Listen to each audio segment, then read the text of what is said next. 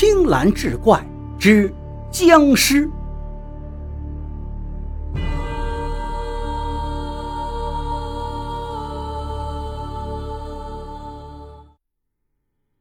上回说到，赵刚、刘成两位借差押送囚犯何安途中借宿，但家中只有一位白衣女子，恳求半晌方得应允。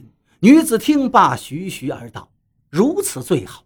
奴家一个寡妇抛头露面，奴家一个寡妇抛头露面实在不便，还是请你们自己去后屋歇息吧。”两个人点头弓腰，满口称谢。当下便从行李中拿出一支蜡烛，用火石引燃，来到后屋，推开房门，鱼贯而入。待得进去一看，果然有一具男尸停放在地上，身上盖着一张破草席。赵刚、刘成顾不了许多，看墙角有个避风处，便坐了下来，指着另一边对囚犯喝道：“你去那边。”那囚犯姓何名安，本是一名文弱书生，只因诗文犯忌被人告发而获罪，生性最是怯懦，当下也不敢多言，急忙走了过去，依墙而坐。赵刚将蜡烛放到一旁，从包袱里摸出两个薄饼，与刘成一起吃了。两人皆感疲惫万分，便躺在地上合衣而卧，不多时就鼾声如雷。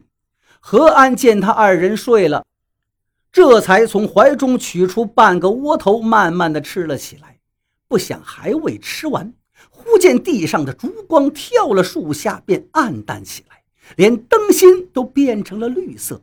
他本就胆小，进屋看见尸体，已是心中忐忑，此时更是大感惊诧，急忙扭头向地上看去，却见那具尸体竟然掀开席子。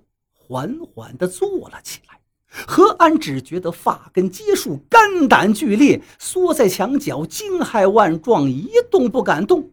只见那尸体披头散发，全身僵直，面如金纸，目放荧光，起身缓缓走到烛前，将赵刚、刘成逐一扫视，忽然抬起一双细长枯黄的手，放在烛火之上熏烤起来。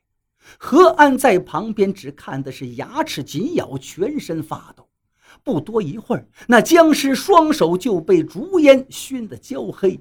只见他将双手举起，在眼前看了又看，似乎颇为满意，这才走到地下二人面前，俯下身子，用一双黑手去涂抹赵刚的脸颊，并不时的左右抚摸。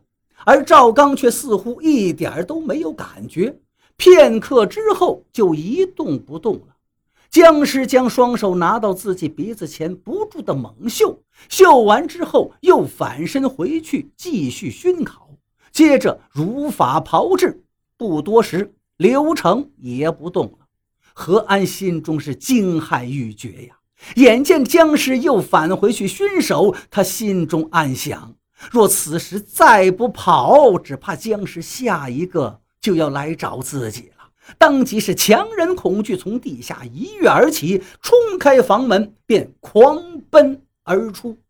那僵尸猝不及防，见他逃出门外，一时不由恼怒起来，口中一边呵呵大叫，一边紧随而来。何安更是惊骇欲死，生怕被追上，踩着泥泞的山路冒雨狂奔。那僵尸却仍在后面紧追不舍。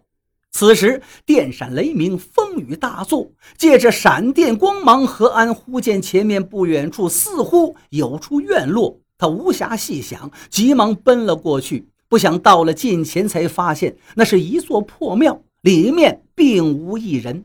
耳听身后僵尸呵呵之声愈来愈近，何安急忙奔至庙后，却见山墙已经残缺不堪，倒了一半，只有半人高矮。他情急之下，奋力一跃，便从墙上跳了进去。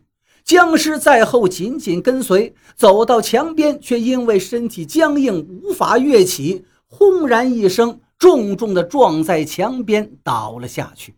此时的何安早已精疲力竭，眼看僵尸摔倒，自己也觉得一阵头晕眼花，当即栽倒在地，昏迷不醒。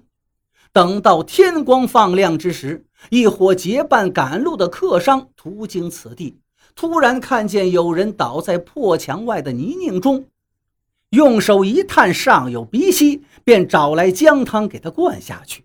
待何安醒来，仍是惊魂未定，喘息半晌，方才说出昨晚之事，并指给他们看追赶自己的僵尸。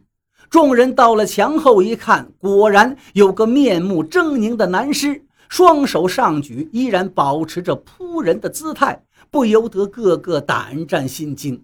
其中一人对何安道：“你是有所不知啊，近来本县县郊常有僵尸出没。”附近路过的客商屡被其害，一时人心惶惶。因此，我等赶路都要白日数人结伴才敢通行，而天色一黑，绝无人再敢走夜路。你们皆是外乡人，不知此事，方才有此一难呐。言毕，唏嘘不已。何安听后恍然大悟，这才知道昨日路上行人稀少的缘故。众人急忙找来柴火，将那尸体一把火烧了，又让何安带路返身寻找。不料到了昨晚借宿之处一看，却哪里有什么茅屋和白衣女子，只有那赵刚与刘成的尸体，倒在一个破败的荒坟旁侧。